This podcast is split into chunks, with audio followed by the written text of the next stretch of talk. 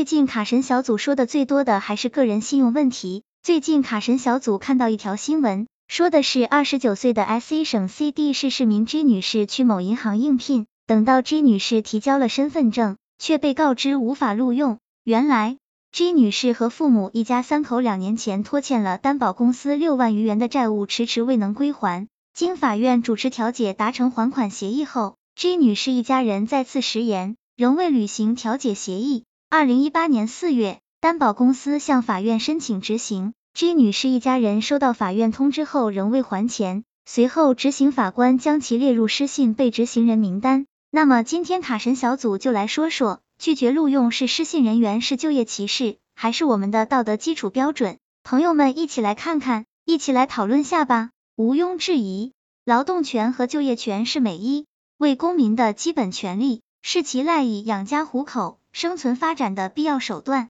国家和社会应提供更多的就业岗位，尊重和维护公民的就业权，并监督用人单位不设置不合理的就业门槛。但与此同时，诚实守信也是作为合格公民的基本条件。因而，卡神小组认为，还是应辩证看待老赖求职遭拒事件，针对老赖设置科学合理的就业门槛，欠债还钱，天经地义。有能力而拒不执行人民法院的生效裁判，就是典型的老赖，是对法律严肃性和司法权威的蔑视，也是对他人权益的践踏。如果不对老赖施加必要的惩戒，无疑会让失信者获利，无形中助长背信弃义的不良社会风气，加大社会运转成本，增加交易和交往风险。对此，民事诉讼法等法律规定了针对老赖的各种惩戒约束措施。如限制出境、限制高消费、公开曝光、限制从事特定行业、罚款、拘留、判处刑罚等。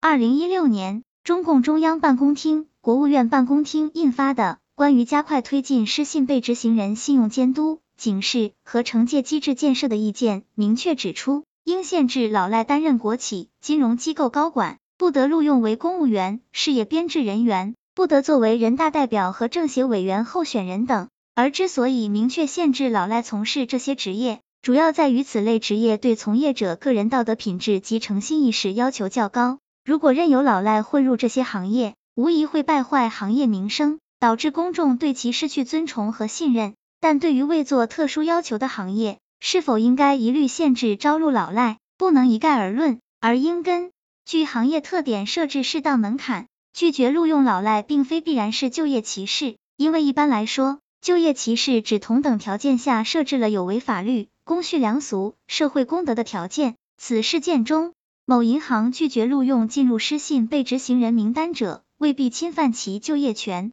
众所周知，金融机构对客户诚信度和行业形象的要求一贯较高。如果失信行为泛滥，金融机构可能沦为较大受害者。其完全有必要将诚实守信作为入职门槛，并要求员工发挥表率模范作用。否则，一方面是失信行为的受害对象，且又要求贷款客户不能有失信污点；另一方面又招录失信老赖，如何服众？应该说，任何用人单位均有权限制老赖担任一定职务。如果有老赖高管在商务洽谈中被限制乘坐飞机或高铁，就极有可能影响公司形象，甚至导致合作失败，给公司带来损失。当然，在老赖求职方面，也应考虑到其基本的劳动权和就业权。要知道，失信被执行人毕竟不是违法犯罪，仅是诚信污点，不宜武断的剥夺其就业权。而且，即便是前科人员，国家和社会也应维护其就业权，帮助其更好融入社会，